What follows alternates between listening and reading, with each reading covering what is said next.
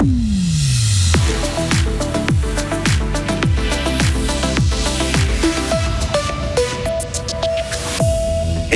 ans de bataille juridique pour enseigner deux heures de moins par semaine. Des professeurs fribourgeois perdent en justice. 3 milliards de francs supplémentaires pour améliorer les déplacements en train. Ce l'UDC s'est opposé à une partie du crédit hier au Parlement. Et Floorball Fribourg se rapproche des demi-finales des playoffs de Uni Hockey. Beaucoup de nuages, peut-être quelques éclaircies, maximum 9 euh, degrés. Les jours suivants s'annoncent euh, souvent gris. Et puis en fin de semaine, ce sera le retour des pluies. Nous sommes mardi 27 février 2024. Bonjour Loïc Chorderet. Bonjour Mike, bonjour tout le monde. Des professeurs d'art visuel fribourgeois ne voulaient pas travailler plus que leurs collègues. Oui, mais le tribunal cantonal leur donne tort. Ils devront bel et bien donner 26 cours par semaine. Karine Baumgartner nous résume cette bataille juridique qui dure depuis 10 ans. Un enseignant de français ou de maths qui travaille à 100% dans un collège donne 24 cours durant sa semaine. 24 leçons de 50 minutes. Par contre, un professeur d'art visuel ou de sport doit en dispenser 26 pour le même salaire, environ 9000 francs bruts par mois après 5 ans. Sauf que trois enseignants fribourgeois estiment que ce n'est pas juste. Ils doivent enseigner plus d'heures de cours que leurs collègues alors qu'ils ont la même formation et la même charge de travail. Ils demandent donc eux aussi d'enseigner 24 leçons par semaine. Une requête déposée en 2013 et depuis, la bataille a été rude entre ces trois enseignants et le Conseil d'État. L'affaire est même montée jusqu'au tribunal fédéral, mais en ce début d'année, une décision importante est tombée. Le tribunal cantonal a donné raison au Conseil d'État fribourgeois qui explique que les enseignants d'art visuel travaillent effectivement moins en dehors des heures de cours. Pour les juges, il n'est donc pas arbitraire de demander à ces derniers d'enseigner deux leçons de plus par semaine. Et un recours au tribunal fédéral est encore possible dans cette affaire. 9 médicaments par jour, voire plus. C'est ce qu'avalent la plupart des résidents des EMS fribourgeois, la moitié d'entre eux pour être précis, une donnée qui ressort d'une étude de la Confédération.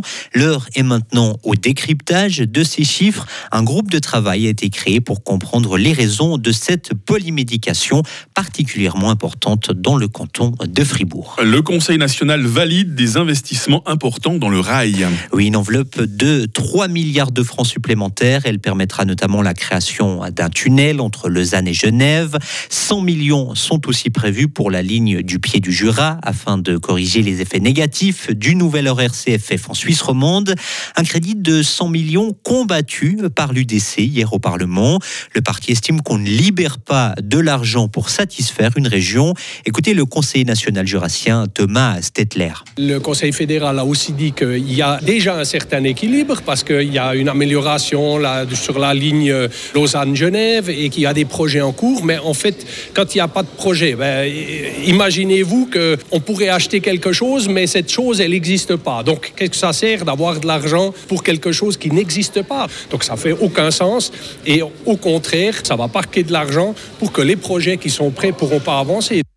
Ce crédit de 3 milliards de francs vient s'ajouter au programme d'infrastructure ferroviaire 2035 qui compte déjà 700 projets pour un total de 13 milliards de francs. Faut-il pouvoir transformer une ancienne ferme en logement, Loïc? Le Conseil national, toujours lui, soutient cette idée. Il souhaite que les bâtiments agricoles situés en dehors des zones à bâtir puissent être transformés, ce qui n'est pas possible aujourd'hui. Le texte cible les fermes existantes dont une partie, comme une écurie par exemple, est inoccupée. Le dossier passe maintenant au Conseil des États. Les voitures électriques chinoises arrivent en Europe, mais au rythme du pas. Les géants du secteur comme MG gagnent des parts de marché, mais on reste loin du roi de marée parfois annoncé. Aujourd'hui, les constructeurs chinois ont conquis 6% seulement du marché électrique en Europe, et plusieurs d'entre eux sont présents en ce moment au salon de l'auto à Genève. Mauvaise nouvelle pour Antonin Savary. Le fondeur fribourgeois doit mettre un terme à sa saison. Suite à une chute le week-end passé en Italie, le gruyérien s'est cassé un os de la main. Âgé de 22 ans, Antonin Savary a marqué cette saison ses premiers points en Coupe du Monde. L'arrivée des playoffs, c'est aussi étoffer son contingent et Fribourg-Gotteron n'échappe pas à la règle avec l'arrivée prochaine de six joueurs. Trois d'entre eux rejoindront d'ailleurs l'entraînement des Dragons dès demain. Il s'agit des attaquants Kevin Etter, Julien Rod et Kevin Nicolet qui viennent tous de Swiss League. Les playoffs débuteront le 16 mars. Pour d'autres clubs fribourgeois, les playoffs sont déjà lancés. Hein. Oui, c'est le cas pour Floorball Fribourg qui évolue en Ligue nationale B de Unihockey.